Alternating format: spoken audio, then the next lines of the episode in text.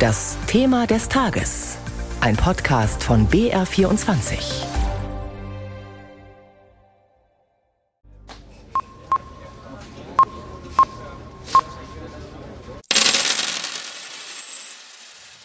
Bezahlen mit Münzen an der Kasse im Supermarkt.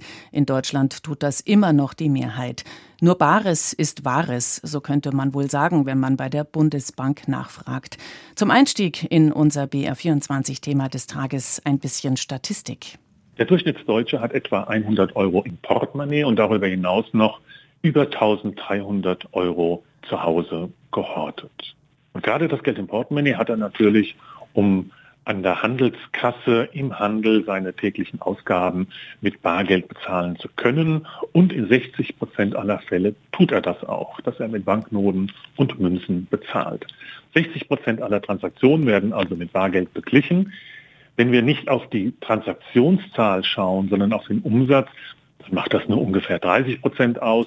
Das belegt einfach, dass die Barzahlungen überwiegend die Kleinstbeträge oder kleineren Beträge sind, während die großen Konsumausgaben, und ich glaube, das ist auch die Erfahrung, die wir ja alle selbst machen, die großen Konsumausgaben unbar beglichen werden sagt der Leiter des Zentralbereichs Bargeld bei der Bundesbank in Frankfurt, Stefan Hart.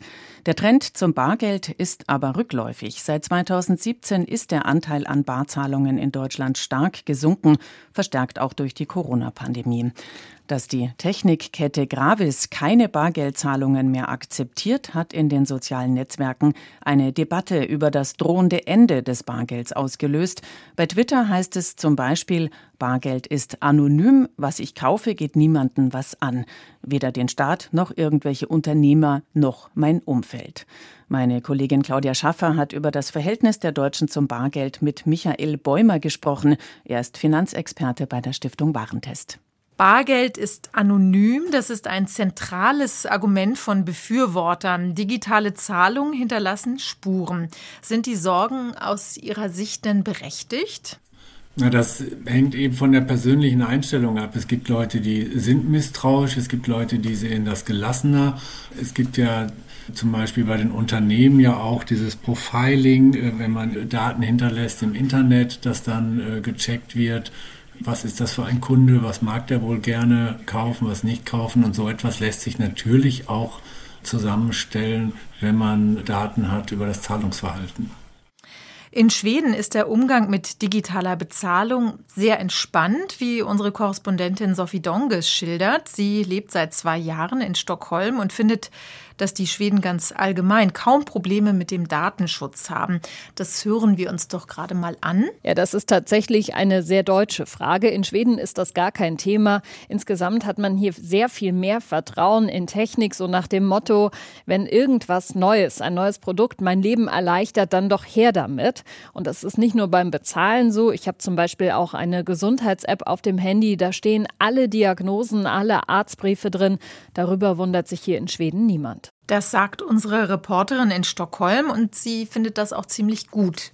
Also ich finde es fantastisch. Ich habe nur noch mein Handy dabei, wenn ich rausgehe. Da ist die Kreditkarte eingespeichert und damit zahle ich wirklich alles. Und das nicht nur hier in Schweden, sondern im gesamten Berichtsgebiet, also in Skandinavien und im Baltikum.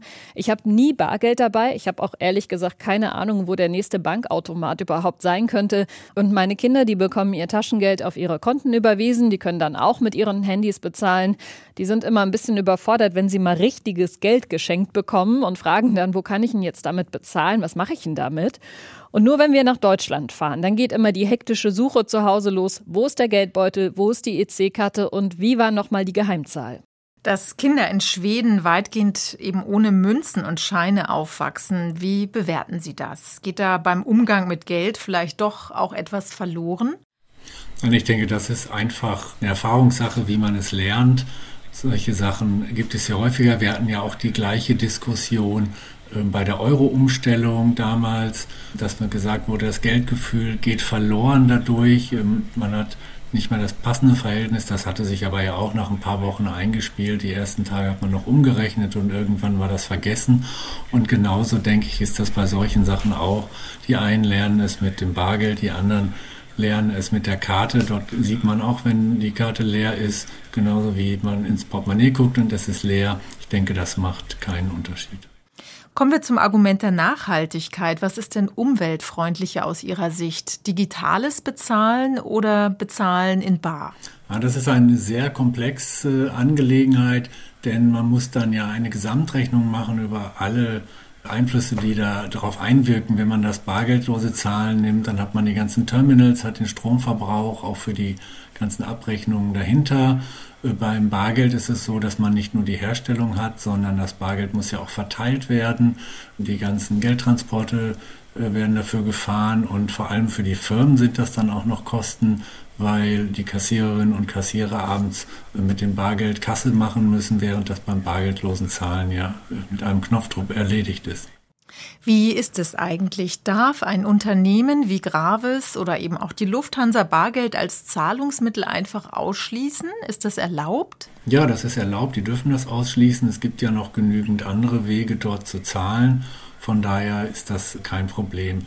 Es gab mal Anbieter bei Flügen, äh, diese Portale, die Sonderzahlungen nehmen für besondere Kreditkarten und dann aber eine Kreditkarte kostenlos hatte, die kaum genutzt wurde. Sowas äh, ist dann nicht erlaubt, weil da werden die Leute ja quasi in kostenpflichtige Sachen reingedrängt. Das ist aber hier jetzt nicht der Fall. Wenn wir jetzt nochmal an das Beispiel in Schweden denken, wie würden Sie das einschätzen? Wie lange wird es dauern, bis wir in Deutschland quasi schwedische Verhältnisse haben in Sachen digitaler Zahlung? Das hängt natürlich von den Vorlieben der Kundinnen und Kunden in Deutschland ab. Denn Gravis und Lufthansa haben den Schritt gemacht, die haben das aber sicherlich vorher durchkalkuliert. Und wenn die viele Kunden hätten, die lieber mit Bargeld zahlen wollen, hätten die sich den Schritt bestimmt besser überlegt oder würden ihn schnell rückgängig machen. Das heißt, es hängt davon ab, wie stark geht der Trend Richtung bargeldloses Zahlen. Da können externe Einflüsse wie Corona das beschleunigen oder auch mal verlangsamen. Letztlich sind es die Kunden, die darüber entscheiden. Das sagt Michael Bäumer, Finanzexperte von der Stiftung Warentest zur Zukunft des Bargelds in Deutschland hier bei uns im BR24 Thema des Tages. Mit ihm hat Claudia Schaffer gesprochen.